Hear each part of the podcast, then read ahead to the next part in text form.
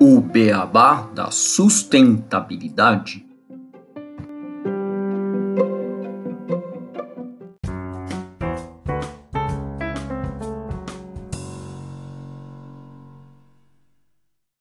Bem-vindos ao podcast Beabá da Sustentabilidade. Este é o episódio 50, Como evitar o desperdício de alimentos. E hoje, eu e o Renato Ugatti temos como convidado para discutir este tema o Lucas Infante, cofundador e CEO da Food to Save, que teve a ideia dessa startup por causa do seu inconformismo sobre a questão do desperdício de bons alimentos no Brasil. O Lucas ele é empreendedor na área há mais de três anos. Tudo bem, Renato? Tudo bem, Lucas? Como vão vocês? Olá, Gustavo. Tudo bem com você? Lucas, tudo bom? Bem-vindo ao podcast. Uma honra te receber para a gente poder conversar desse tema tão relevante. Fala pessoal, tudo bem? Que isso, o prazer é meu. Obrigado pelo convite, pela oportunidade de falar de um tema tão relevante e impactar ainda mais pessoas sobre a questão do desperdício de alimentos. Obrigado pela oportunidade. Sempre bom receber pessoas como o Lucas e para a gente poder só abrir a nossa conversa, eu vou trazer duas notícias. A primeira é do site migalhas.com.br, que foi publicada no dia 30 de novembro de 2021, que traz que no Brasil, segundo dados do Inquérito Nacional sobre Insegurança Alimentar, em contexto do Covid, desenvolvido pela Rede Brasileira de Pesquisa em Soberania e Segurança Alimentar e Nutricional, 52% dos domicílios brasileiros estão em insegurança alimentar leve, moderada ou grave, e desses, 19,1 milhões passam fome. A insegurança alimentar é pior quando se trata de mulheres que lideram famílias pretas ou pardas com baixa escolaridade, que foram afetadas de forma mais grave em suas condições de renda e trabalho durante a pandemia. Ainda segundo a notícia, na tentativa de mitigar o cenário de fome e insegurança alimentar que já prometia se agravar desde o início da pandemia, em junho de 2020, foi aprovado em regime de urgência o projeto de lei 1194/20, que deu origem à Lei Federal 14016/20, que é a Lei de Doação de Alimentos. O tema há muito já vinha sendo discutido pelas organizações que atuam como banco de alimentos. A norma autoriza estabelecimentos dedicados à produção e ao fornecimento de alimentos a doarem os excedentes que ainda sejam próprios para o consumo humano, isto é, que estejam dentro do prazo de validade e nas condições de conservação especificadas pelo fabricante quando aplicáveis, ou seja, se não tenham comprometido sua integridade e a segurança alimentar, mesmo que haja danos à sua embalagem, ou que tenham mantido suas propriedades nutricionais e a segurança sanitária, ainda que tenham sofrido dano parcial ou apresentem o um aspecto comercialmente indesejável. Já a segunda notícia, ela é do portal UOL e também dessa semana, dia 25 de 11 de 2021, que traz que a Associação Brasileira da Indústria de Alimentos, a ABIA, propõe uma nova abordagem em relação ao conceito da data de validade para alimentos não perecíveis, como macarrão, leite e conservas. A ideia da associação é que a data de vencimento continue na embalagem dos alimentos, mas com a sinalização de que o consumo deve ocorrer preferencialmente até aquele dia. O prazo não significa que o alimento não esteja mais adequado e seguro ao consumo. De acordo com a pesquisa da Abras, Neste ano, os produtos com a data de validade vencida são as principais perdas nos supermercados. Os dados mostram que, no varejo, 42,5% do descarte é de não perecíveis e tem como causa a data de validade vencida. Segundo nota da BIA, apenas em 2020, as perdas de perecíveis e não perecíveis por conta da data de validade expirada representaram 2,18 bilhões de reais. E somado a tudo isso, Renato, ainda temos mundialmente números gigantescos de desperdício de alimentos. Teve um estudo da Organização da ONU para Alimentação e Agricultura que essa perda toda de alimentos chega a quase um terço dos alimentos totais produzidos no mundo. E isso impacta, logicamente, né, o meio ambiente, porque esses alimentos, na sua produção, Você emite gases, consome água, consome vários outros recursos e está jogando tudo isso no lixo. E ainda segundo a FAO, né, que é a Organização da ONU para Alimentação e Agricultura, se fosse um país, ou seja, a República do Desperdício, esse país, o desperdício de alimentos ele seria o terceiro maior emissor de gases de efeito estufa do mundo, atrás apenas da China e dos Estados Unidos. Ainda segundo a ONU, agora com dados do Programa Mundial de Alimentos, cerca de 41 mil toneladas de alimentos em perfeitas condições deixam de ser aproveitadas todos os dias, o que deixa mais evidente o problema que poderia ser evitado, já que são alimentos em perfeitas condições que acabam indo para o lixo. E a gente viu né, na primeira notícia que até com a pandemia aumentou a quantidade de pessoas que têm insegurança alimentar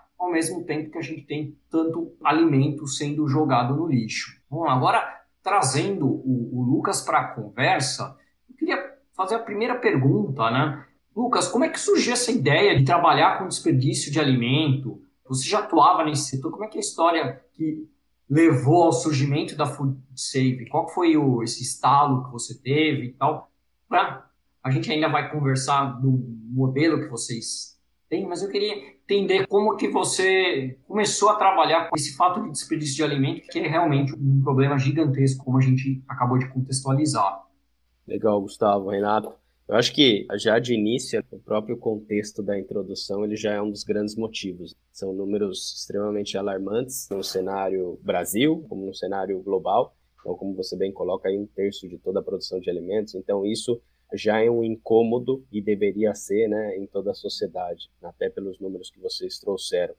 A ideia da FutureSave, eu sempre tive uma boa trajetória nos últimos sete anos empreendedora e nunca atrelado a isso, a alimentação. Porém, nos últimos quatro anos, eu vim me dedicando a uma unidade de um supermercado fora do Brasil e foi onde eu tive a oportunidade de comercializar esses produtos e ter uma outra visão, do outro lado ali da moeda. E aí foi quando eu me deparei com o fato dos excedentes de produção que são esses excedentes? São o que nós colocamos aqui, né? Então, são os produtos que estão na gôndola, chegam próximo ao vencimento, são aquelas frutas que estão ali no hortifruti e as pessoas acabam rejeitando e ela acaba chegando próximo, né, ao ponto de descarte, dentre outros produtos.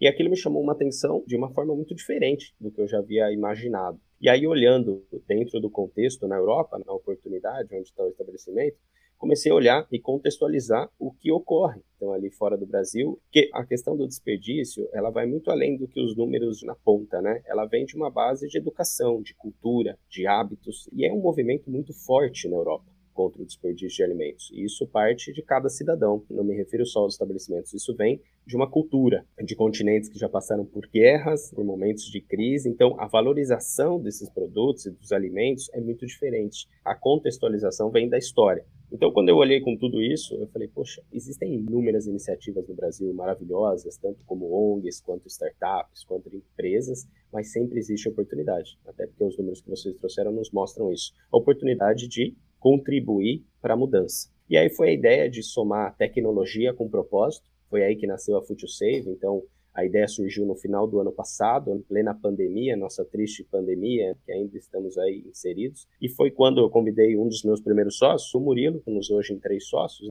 Falei, Murilo, tem uma baita oportunidade de a gente fazer um trabalho bacana, com uma causa, com um propósito, lutando contra o desperdício de alimentos no Brasil, juntando gente boa, desbravando todo esse país aí, tanta desigualdade que a gente sofre, quando a gente toca num ponto tão frágil que é a questão do alimento, o nível de desigualdade a ponto de ter tanta comida em uma mesa e outros não terem o que almoçar, o que tomar de café. Então é algo que mexe muito, né, naturalmente com as pessoas. Foi aí que a ideia que surgiu. Então, esse inconformismo de trazer uma solução, lutar contra os desperdício de uma forma diferente. Não tinha como não ser com tecnologia, então hoje em dia está inserido no nosso dia a dia. Então é o que a gente fala, nós temos uma solução com propósito na palma da mão. Cada um pode fazer a sua parte, foi assim que nasceu a FutuSafe. Esse start que você teve, Lucas, acho sempre bacana a gente ver empreendedores querendo resolver problemas que existem de fato na nossa sociedade. Eu queria fazer uma pergunta aqui. É, o Brasil ele é um país com uma alta taxa de desperdício de alimento, igual a gente mostrou. Né? Você comentou um pouco do cenário europeu que existe também no alimento, mas uma preocupação por causa da educação das pessoas, o contexto histórico também, que acaba sendo um pouco menor.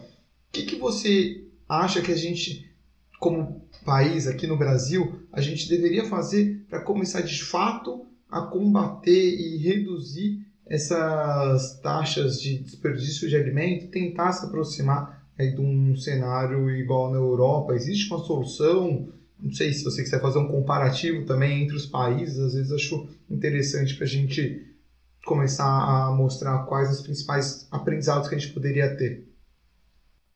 Não, legal. Eu acho que na diferença de Europa e Brasil, na Europa existe sim a miséria, existe a desigualdade em outras proporções, mas eu acho que o grande desafio da FutureSave, falando de onde nós estamos, no Brasil, é uma questão mesmo de barreira cultural. Então, uma das frentes muito fortes da FutureSave é trabalhar a reeducação focada em um consumo consciente. Então, o que é isso? Antes de eu poder impactar o ecossistema que está no meu entorno, eu tenho que olhar para os hábitos que eu tenho dentro de casa.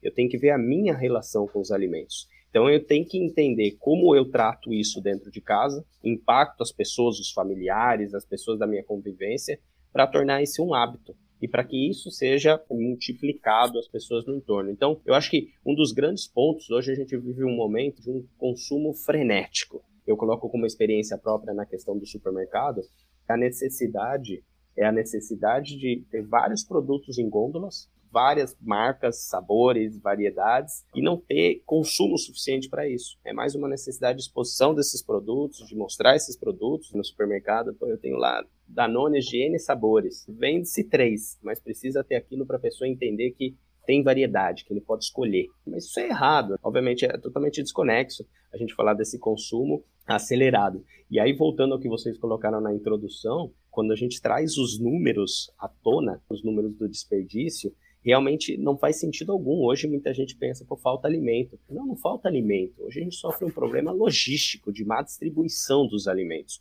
Hoje não falta que a indústria alimentícia produza mais alimentos. O problema é uma má distribuição e o consumo inconsciente e inconsequente desses alimentos. Então esse é o grande problema. Então, um grande desafio que nós temos primeiro é plantar uma semente na cabeça dos usuários para que eles entendam e olhem com outros olhos para o desperdício que ele realmente plante aquela sementinha, né? E a gente vai falar um pouquinho mais, mas da nossa experiência do conceito surpresa, né? De sacola surpresa, que é para realmente gerar essa curiosidade, para as pessoas falarem, caramba, faz super sentido. Como que eu posso reaproveitar isso? Pô, eu posso doar? Eu posso reaproveitar? Como que eu posso reaproveitar os alimentos que eu tenho dentro de casa? Como que eu posso aprender a olhar e me interessar? Por exemplo, vocês colocaram também a questão de válido até e consumir preferencialmente até, né? Antigamente, como que você vê algum produto? Pô, você prova, você cheira, você olha, né? Eu não vou morrer por aquilo. E aí ficamos tão apegados às etiquetas, aos padrões da sociedade, impostos pela sociedade, que simplesmente por olhar uma etiqueta, um dia antes eu já estou acabando descartando ela. É, isso é uma realidade, infelizmente. A pessoa não se dá o trabalho de ver. E isso com etiqueta, as pessoas com fruta. Pô, a banana está mais escurinha. Pô, bate uma vitamina, faz um bolo, faz uma torta. Então é isso que a gente precisa despertar. Então o trabalho da Food Save ele vem primeiro num processo de reeducação, que é o que a gente procura fazer hoje nas redes sociais, na nossa comunicação, com o nosso movimento de Food Savers, que é como nós chamamos os nossos usuários. Então esse é o grande, a grande missão e o grande desafio da Food Save hoje. Só um comentário rapidinho, Gustavo. Eu achei engraçado o negócio que o Lucas falou. Eu tive um caso aqui em casa que assim me marcou muito. Né? Desde que comecei a, a trabalhar mais com as questões de sustentabilidade, a gente vai ficando cada vez mais consciente. Eu tinha comprado um iogurte e ele estava na data de validade. E assim, expirou tal. E minha esposa falou: não, joga isso fora, não vou comer. Eu falei: não, deixa aí. Geladeira, geladinho ali. E todo dia eu abria, falava: não, cheirava, botava um pouquinho assim na boca, tá bom ainda. Cara, ele durou, te juro, uns dois meses pós data de validade, estava excelente ainda. E ela falou, não é possível que você está comendo isso, assim. E tava uma delícia. É, eu acho que é interessante a gente pensar nessa reeducação das pessoas, realmente. É uma coisa que é muito necessária. Só contar um caso similar que eu mudei e o ano passado as minhas coisas ficaram todas encaixotadas. E agora, quando eu mudei, o macarrão que estava encaixotado, bem fechado, já semi-aberto, eu comi ele essa semana passada, perfeito, assim, com mais de um ano. E, então, é realmente essas coisas. Consumir preferencialmente até, né? A data. Preferencialmente, né? Consumir preferencialmente nesses casos. Né? É, isso é que é legal, que eu ia comentar que o caso do iogurte é um caso muito real. Eu, no próprio supermercado, esse é um caso também com a minha, com a minha esposa, que, obviamente, né, um dos produtos que muito temos excedentes é a parte de iogurtes. Então, muita variedade, muito produto, muita quantidade e acaba tendo. E, e, obviamente, o que você colocou aí, o meu não chegou a dois meses, mas obviamente que tem uma data muito maior do que aquilo informado na etiqueta. E tá saboroso, é o que você falou, pega uma pontinha, provou, tá com a mesma consistência, tá com sabor, pode comer. Eu, não, eu tô aqui conversando com vocês e olha que eu já comi pra caramba iogurte depois da data, tô aqui vivo para comprovar, mas realmente vale isso, entendeu? Vale essa reflexão, pô, é só olhar a data e jogar fora? E a pessoa joga inteiro, né? Aí joga o pote inteiro, não se dá o trabalho de olhar, realmente só se apega àquilo. Isso é horrível, né? É, é algo que realmente a gente tem que lutar para mudar entre aqui dentro de casa para impactar os demais. Uma coisa que me deixa muito triste quando você joga fora iogurte, cara. As pessoas às vezes não dão um trabalho de tirar da embalagem para jogar a embalagem de forma correta. Isso me irrita de jogar tudo no lixo, assim, é puta. Não, é o impacto, aí já o impacto é muito maior. Eu já não reciclo, eu já estou desperdiçando um alimento que está bom para consumo, eu já estou descartando da maneira incorreta. É um festival de horrores, né? Então, para você ver, as pessoas não medem na consequência da porta para fora. Eu jogo dentro da lixeira, ponho lá fora e, né, e dane-se o mundo, dane-se o que acontece lá fora. Não funciona assim, né? E o planeta está respondendo. Ao longo dos últimos anos, acho que está deixando bem claro o recado da forma que nós cuidamos dele, né? Então, é, são pequenas coisas em grandes proporções, em grandes quantidades que a gente consegue mudar, mas tem que partir de um passinho de cada vez. Com certeza. E quando a gente falou da notícia, e agora que você falou da data mais ou menos que vocês tiveram a ideia do Food Safe, vocês tiveram alguma relação com a lei nova em relação a essa lei de doação dos alimentos? Eu trabalhei boa parte, ou a maior parte da minha carreira em indústria alimentícia, e eu lembro de ir em centro de distribuição e ver containers e containers de produto bom sendo destruído porque tinha passado da data de validade, tinha voltado do supermercado para o centro de distribuição da empresa e não podia ser feito doação. Eu ainda era coordenador numa época de voluntariado, eu queria aqueles produtos para usar nos nossos projetos que a gente tinha, que eram relacionados à alimentação, e não podia usar exatamente por causa dessa dificuldade toda que tinha em doar produtos que já voltavam próximo do vencimento, ou já tinham vencido, mas que na prática estavam excelentes ainda para alimentação. Essa mudança de legislação facilitou o início do Food to Safe como startup. Como é que você está vendo esse novo momento agora no Brasil?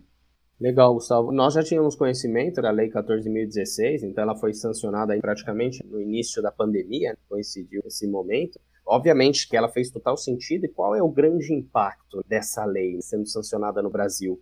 É que isso facilita muito o entendimento dos estabelecimentos, a visão que eles tinham com desperdício. Então, hoje, pensando no aspecto no viés financeiro, obviamente que os estabelecimentos já colocam esse percentual de desperdício dos produtos que serão descartados naquele preço. Isso está claro, isso já é uma prática de mercado.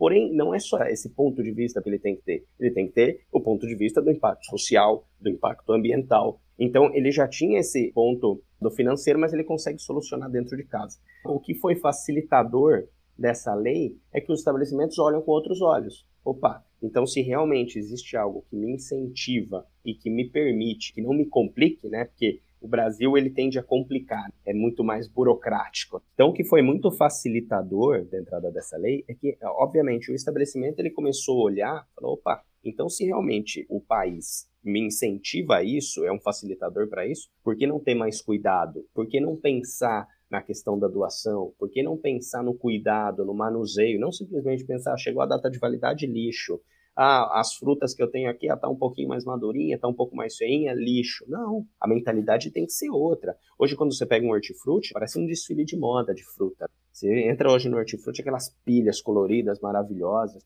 Realmente é bonita, é maravilhoso de ver. Mas é um padrão tão estético que qualquer tomatinho com uma marquinha, com uma manchinha, ele já é o patinho feio da gôndola. Então, é essa característica que tem que mudar. Então, essa lei eu acho que foi muito positiva com isso com esse aspecto, de tirar aquele receio, pô, eu vou doar e vou ter problema, eu vou ter. É o que a gente escuta. E aí, olha que a lei já existe, já foi sancionada há mais de um ano. A gente escuta hoje com os estabelecimentos. Então fala, pô, mas eu vou arrumar dor de cabeça? Não, não vai arrumar dor de cabeça. Você vai comercializar o excedente que está apto para consumo. O que nós nos propusemos a fazer com a Food Save é entrar no estabelecimento e falar, olha, isso aqui tá bom, cara. Isso aqui não precisa ir pro lixo. Só que aí o que que entra? Muita gente questiona, né? E eu sempre gosto de abordar isso, até me antecipo. Pô, mas por que não a doação? Eu não sou contrário à doação. Pelo contrário, nós temos ações sociais todos os meses, sendo divulgadas ou não, temos ações nossas. E também fortalecemos isso, porque funciona de uma boa forma. Porém, é o que eu falei há pouco tempo atrás, é a questão logística. Nem tudo eu tenho tempo hábil no aspecto logístico para entregar que chegue em condições de consumo. Quando a gente se propõe a dar uma vazão no excedente num aplicativo com um conceito surpresa, as pessoas podem ir até o local, no mesmo dia, retirar aquele produto e ter uma refeição naquele dia com uma expectativa diferente, com uma experiência nova. Então, isso que é legal. Eu acho que foi um fator, obviamente, positivo. É uma das coisas que facilita a mentalidade já tardia, que já deveria ocorrer há muito tempo atrás, há muito tempo atrás, mas que sempre é bem-vindo, obviamente, para a gente começar a mudar esse mercado. Você falou um pouco, Lucas, eu vou pegar o gancho e pedir para você explicar como que funciona Food Safe para os nossos ouvintes, para a gente poder continuar a conversa, que vai ficando mais claro para os nossos ouvintes como que vocês estão atuando aqui no mercado brasileiro. Legal. O conceito da Food Save ele vem com um conceito surpresa, que é muito legal, para muita gente no começo ainda gera, né? E a nossa ideia é sempre gerar essa curiosidade de participar de uma experiência dessa, de se entregar essa experiência. Por que o conceito surpresa? Porque hoje o excedente, né, o desperdício de alimento, ele acaba sendo imprevisível. Tem vários fatores. O consumo é um fator sazonal, a baixa venda, sem fluxo de clientes na loja, N fatores podem impactar aquele excedente de produção. Então, dessa forma, um conceito surpresa ele vem para chamar a atenção realmente do mercado para dizer, caramba, pô, por que surpresa? Porque realmente o que você vai salvar são excedentes. Tá claro isso. Hoje a nossa proposta são sacolas surpresas. Então, por exemplo, são sacolas com descontos de até 70% do valor real daqueles produtos. Por que um desconto tão atrativo? Estão próximos à data de validade, porque foram produtos que ao longo do dia não foram comercializados, ou produtos fora daquele padrão estético que eu citei para vocês, por exemplo, do tomate no hortifruti. Então o que acontece? Nós montamos um pack uma sacola surpresa com esse desconto super legal. Então, por exemplo, uma sacola que custaria em torno aí de 50 reais sai a 15,99. Ô Lucas, e aí como é que funciona? É tudo surpresa? Não. Nós temos sacolas doces, salgadas e mistas. Pô, facilita, nós facilitamos a vida do nosso usuário, né? Então isso que é legal. Pô, você gosta de doce, você vai resgatar de uma padaria. Pô, eu curto doce. Então você vai lá resgatar uma sacola doce. O que, que pode vir? Um mar de coisas. E aí é legal, porque são produtos aptos. Você pode preparar um cafezão na empresa, você pode convidar um amigo, você pode ter uma refeição em casa com a sua família, você pode doar para alguém, porque o alimento está legal para consumo, está apto, perfeito. Então, isso é legal. E esse conceito veio dessa forma. Nós somos até intitulados por uma cliente, eu sempre gosto de falar isso, que nós somos o Kinder Ovo da fase adulta. Eu adoro essa forma que ela colocou, eu acho super legal. Enche de orgulho a Foodsave escutar isso, porque é muito legal a experiência. Então, hoje nós temos esses três tipos de sacola, doces, salgados e mistas, é um conceito surpresa. Nós não especificamos, obviamente, você consegue ver o estabelecimento. Então, por exemplo, hoje grandes redes de cafeterias na plataforma, você tem uma ideia do que pode vir, sendo salgado ou doce. Então, é legal esse conceito, porque a pessoa participa de algo diferente, que não é, pô, ah, Lucas, mas se não fosse surpresa, seria o quê? Pô, já vou lá no balcão do estabelecimento e já escolho o produto. Isso já existe. Né? Hoje você vai no supermercado, tem a gôndola dos 50%. O que a gente queria é realmente revolucionar, fazer algo inédito, diferente, para as pessoas olharem com outros olhos e falar: caramba, bicho, tô curioso. Isso é legal, né? Isso é bacana. E você evita também o que as pessoas não costumam comprar tanto, vá realmente ficar sobrando, né? Porque esse é o intuito, né? De acabar com esse desperdício. Né? Se um produto for escolhido, pode ser que ele fique deixado de lado, né? Claro, Ação, e, né, pro... é isso aí, Gustavo. E sabe onde acontece muito isso? No próprio hortifruti, cara. A gente tem os nossos food savers, eles interagem muito com a gente nas redes sociais, é um movimento super engajado assim com o movimento, que é maravilhoso. Eles compartilham, cara, eles resgatam sacolas de hortifrutis, parceiros nossos, e mandam receitas, mandam fotos, mandam fotos do momento, compartilhando aquela refeição que eles fizeram. Isso é, é legal. E o ponto que você colocou acontece muito com hortifruti. Pô, veio um negócio aqui, não tô acostumado a comer, uma abobrinha, um chuchu, o que foi, enfim, não. Pô, vou fazer uma receita legal. Isso é bacana, porque é isso que a gente quer proporcionar. Se reinventar no consumo, é ter respeito com aquilo e falar, opa, o alimento tá bom, o que, que eu posso inventar aqui de moda aqui para fazer um negócio legal? Então isso é bacana. Fazer o Masterchef do reaproveitamento alimentar para as pessoas terem mais conhecimento de novas receitas, do que, que elas podem fazer, porque essa experimentação é muito interessante que vocês promovem, Lucas. Sim, curiosidade, o que, que vai vir, não gosto, pô, vamos experimentar uma coisa nova, você pega uma receita ali. Vocês têm aplicativo, né? Não sei se dentro do site de vocês ou do aplicativo tem essa capacidade de você interagir dessa forma, mas é bem interessante. Sim, hoje através das redes sociais, Renato, é onde a gente promove muita informação sobre o desperdício, contra o desperdício de alimentos, promovendo realmente se reinventar, abrindo a geladeira e reinventando receitas, como reaproveitar alimentos, técnicas e dicas que nós damos nas redes sociais, em todo o conteúdo que nós geramos ali, para justamente as pessoas terem um, um, apoio, que é aquilo que eu falei para vocês da reeducação. Mas realmente nós temos muita coisa legal que vai vir agora no ano de 2022, bem nesse pilar, justamente focado nisso da reeducação, focado no consumo consciente e de promover N formas de levar esse conteúdo a mais e mais pessoas, né? Então faz total sentido é, é, é, nossa obrigação, vamos dizer. Uma pergunta né? é, em relação às embalagens, tamanho das embalagens. Vocês têm tamanhos para uma pessoa, para duas? Porque eu, por exemplo, eu moro sozinho, eu vejo muito a dificuldade principalmente em relação à verdura, legumes e frutas. Você consegue ir lá comprar uma ou outra, né? Escolher a quantidade. Agora, verdura, normalmente a quantidade que vem a quantidade para uma família. Para uma pessoa, você não consegue. Eu tenho que caçar um lugar que eu vá conseguir achar uma quantidade suficiente para mim que não vá estragar dentro do período que eu vá ter que consumir de outra maneira daí, porque aí eu vou ter que fazer um suco, uma sopa, alguma coisa para conseguir captar ou congelar essa verdura, né, que já Agora, eu acabei aprendendo a fazer isso, que também se consegue congelar a verdura, e não todas, mas você tem as técnicas para isso. Esse ponto é bem legal, Gustavo. Muita gente já perguntou esse tema, né? Tamanhos PMG, então seria assim, três tamanhos. Hoje é tudo baseado na questão do valor original do produto versus o desconto que nós proporcionamos na sacola. Então, como eu coloquei, uma sacola de 45 sai a 15,99. Hoje nós não temos tamanhos, né, Gustavo? Realmente a ideia dos estabelecimentos facilitar a vida deles para ser algo simples de forma operacional. A nossa ideia é não complicar aquele processo que seria a última etapa antes do descarte, para que realmente seja rápida a logística, que hoje é uma deficiência, para chegar até a mesa do consumidor. Mas sim é algo que nós temos já mapeado, pensado, de como estruturar isso. Obviamente que são vários segmentos, então hoje nós temos cafeterias, restaurantes, padarias, hortifrutos, empórios, supermercado. Então, obviamente que necessário, até pelo aspecto de tecnologia, alguns ajustes nesse ponto. Mas é um ponto super interessante e faz total sentido o que você está colocando. Então, a pessoa mora sozinha, ela fala, pô, vou comprar lá, vem 2 quilos de verdura. Obviamente que o que a gente quer é mostrar o que você já adiantou aí, né? Que é falar, pô, como eu posso congelar? Que vitamina eu posso fazer? deixa eu fazer um prato aqui que eu vou utilizar metade dessa sacola e reaproveitar. Mas claro que a ideia do tamanho é super bem-vinda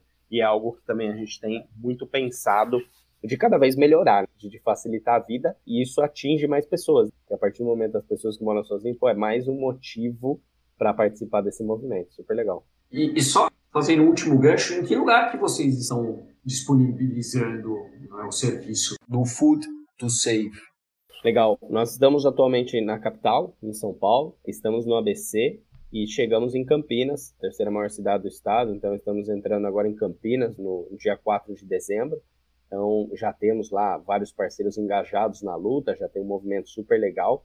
E a ideia da Food Save para o ano que vem é realmente todo o Brasil. Então é um movimento que, obviamente, ele é muito aceito, é uma questão realmente de penetração, então de levar, disseminar isso para o Brasil afora.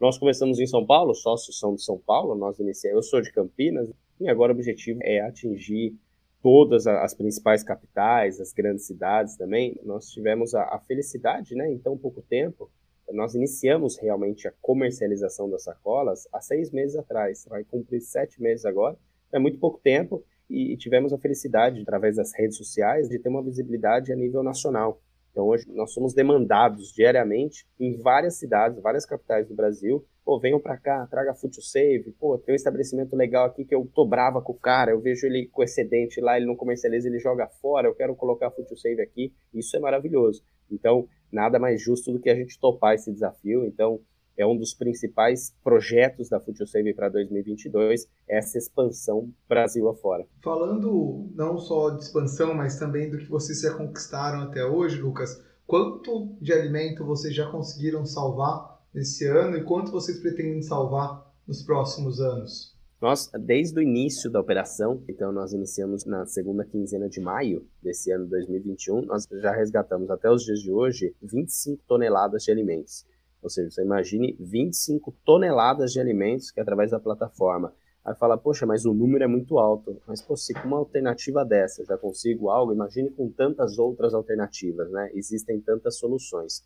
A nossa proposta para o ano que vem, na verdade, é crescer 10 vezes o nosso faturamento, você já colocou, é o resgate do alimento. Então, hoje, como a gente coloca como base isso e como métrica principal, é o número de alimentos. E aí a gente, claro, fala em números de sacolas. Então a projeção para o ano que vem é subir um objetivo muito claro de transformar isso em 100 mil sacolas por mês. Hoje a gente resgata em torno de 15 mil sacolas por mês. Então, é um desafio muito grande, mas que, infelizmente, eu coloco assim, existe sim essa oportunidade. O excedente está aí e a solução tem provado isso nesse tempo.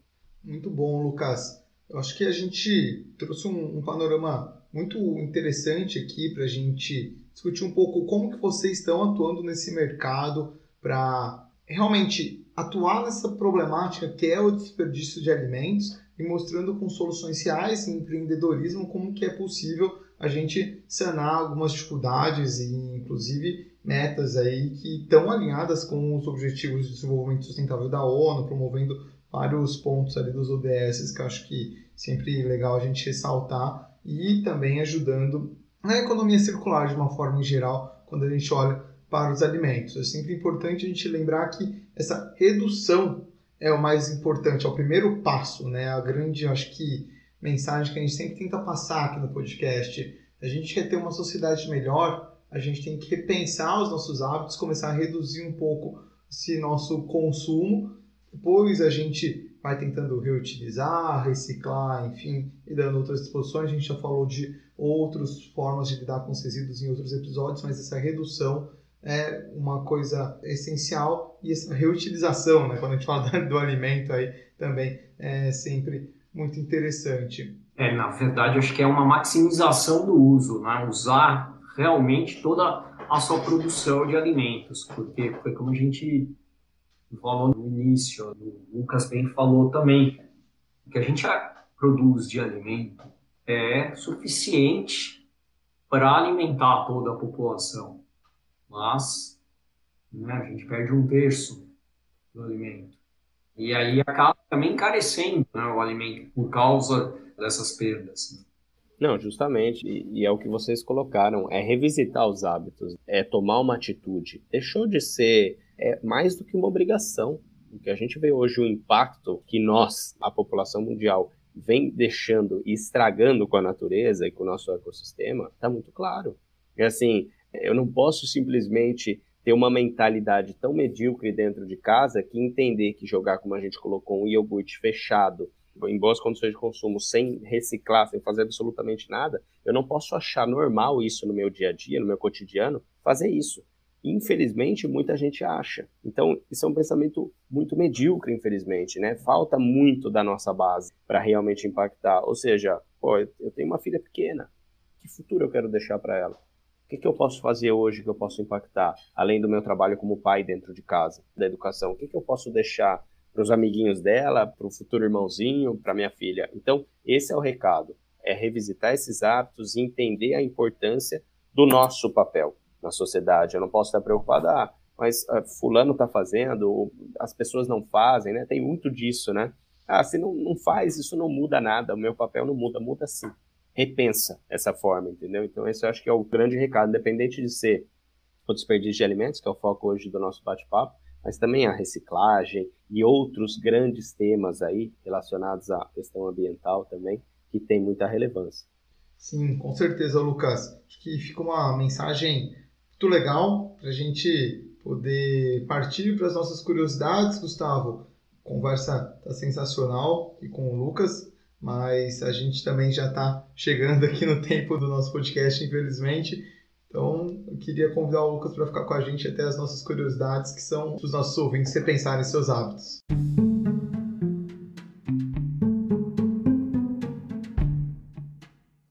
Curiosidades.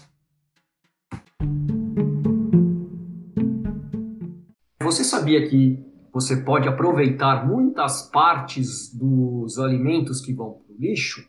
Sabe aquela comida de ontem? Ela pode virar um delicioso prato de hoje. Existem inúmeras formas de aproveitar alimentos, tanto as partes que descartamos, como cascas e talos, eu, por exemplo, já fiz uma vez uma feijoada só com talos e ficou deliciosa.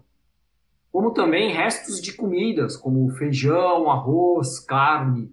Na USP, nós brincávamos em relação ao bandejão, que ele tinha o ciclo da carne e do reaproveitamento da carne. Porque tinha bife na segunda, iscas na terça, picadinho na quarta, carne moída na quinta, rocambole na sexta. Então, né, o sobra do dia anterior ia virando a comida do dia seguinte. Bom, e como aqui no podcast nós também somos grandes cozinheiros, não é, Renato? Vamos passar duas receitas excelentes para evitar o desperdício de alimentos. A primeira é a torta de sobras de arroz. Então, usando duas xícaras de arroz cozido que sobrou de outro dia, com uma xícara de óleo não cheia, uma xícara de leite, quatro ovos, uma pitada de sal e uma colher de fermento químico, você faz a massa. Esses são os ingredientes da massa. Já o recheio, e a gente está colocando, por exemplo, dois gomos de calabresa picada em cubinhos, pode ser a calabresa que sobrou também de outro dia, né, porque vai ser picado. Dois tomates picados sem pele, sem semente. A pele você pode reutilizar e a semente também depois. E uma cebola picada. E ainda 300 gramas de queijo picado em cubinhos. O preparo é bem simples. É só bater todos os ingredientes da massa no liquidificador, reservá-los e juntar os, os ingredientes do recheio numa vasilha e temperar a seu gosto. A seguir, basta despejar a massa nessa vasilha, juntar tudo, né, dar uma misturada, colocar em uma assadeira untada e levar ao forno médio pré-aquecido até que doure mais ou menos os uns 35 minutos e você tem uma torta salgada de sobras de arroz. E o segundo é um que eu faço bastante em casa. Toda vez que a gente compra abóbora morango, eu faço esse bolo, que é o bolo de casca de abóbora. É só pegar a, a casca de uma abóbora moranga picada, não, duas xícaras. Eu, eu costumo colocar tudo que sobra da, da abóbora, quanto mais melhor uma xícara de chá de açúcar mascavo, pode ser o normal também, mas com mascavo eu acho que fica mais gostoso e é o meu toque na receita. 3 quartos de xícara do amido de milho, uma xícara e meia de farinha de trigo, três ovos, uma xícara de óleo, uma colher de sopa de fermento em pó. E aí, como é que se faz essa receita? Bater no liquidificador as cascas, os ovos e o óleo, e aí em outro lugar, peneira em uma tigela né? a farinha, o amido de milho, o açúcar e o fermento, junta tudo, toda essa mistura no liquidificador com a mistura peneirada, mistura muito bem, essa parte mais legal, né? botar a mão na massa. Aí unta uma assadeira média com margarina e farinha, coloca a massa lá dentro e leva para o forno para assar em forno médio por aproximadamente 35 minutos. Vai ficar um bolo delicioso para tomar no seu café. Faz bastante sucesso aqui em casa essa receita. E aí eu gostaria também de colocar uma curiosidade em cima dessa receita. Uma época eu trabalhava com voluntariado de alimentação saudável em comunidades, principalmente para ensinar os pais a reutilizarem a, os alimentos e evitar o desperdício, e as crianças abrirem o leque delas em relação ao que se alimentar. E uma vez a gente fez esse bolo para as crianças e a gente dava um prêmio para a criança que soubesse, acertasse o ingrediente, que era a casca de, de abóbora. E assim, foi o bolo, acho que mais fez sucesso no ano. A gente fez vários bolos de comida e tal, e isso fez um sucesso, mas nenhuma criança acertou. E, e quando eles descobriram que era casca de abóbora, foi assim, gente tinha 200 crianças e as 200 crianças estavam em polvorosa. Muito bacana. Deu uma fome aqui, Gustavo. Vamos fazer uma receita. Pô, vocês são verdadeiros food savers. Gostei, Gustavo. Eu gostei da ciclo de vida para chegar no rocambole. Esse eu gostei pra caramba, cara. É. Esse da USP, esse. Muito bom, sensacional. Esse era, era famoso lá no, no bandejão. Bom, então queria agradecer mais uma vez o Lucas pela participação aqui no nosso podcast. Sempre um prazer receber convidados, empreendedores, pessoas que estão pensando em como resolver os problemas do mundo. Lucas, sempre convidado a voltar mais vezes, você, Food Save, e a todos os nossos ouvintes, nosso muito obrigado. Continuem seguindo o podcast nas redes sociais. Se gostarem deste episódio, compartilhem, mande a receita para algum colega e vamos salvar os alimentos. Obrigado e até o próximo ah, episódio. Em relação às receitas, quem puder, manda foto das receitas para a gente que a gente publica no nosso Instagram do podcast. E, e quem quiser, vai entrar lá no site de Save e pega sua sacolinha surpresa. Show. Muito bom. Obrigado pelo convite, pessoal. Muito obrigado. Um bate-papo sensacional. Acho que sai muita coisa boa. Né? Sempre fica aí uma lição, né? um dever de casa e o impacto dos ouvintes. Convido todos, como o Gustavo já bem colocou, né? Realmente visitar nosso site. Se você está em São Paulo, se está no ABC, se está em Campinas, a entrar nesse movimento contra o desperdício, se tornar-se aí um food saver. E se não estiver em nenhuma dessas localidades, realmente chamar a gente, convidar esse movimento e engajar, que é isso que a gente quer, é isso que a gente espera aí de todo mundo no, no Brasil. Mais uma vez, muito obrigado e sucesso, contem comigo também. Forte abraço para todo mundo.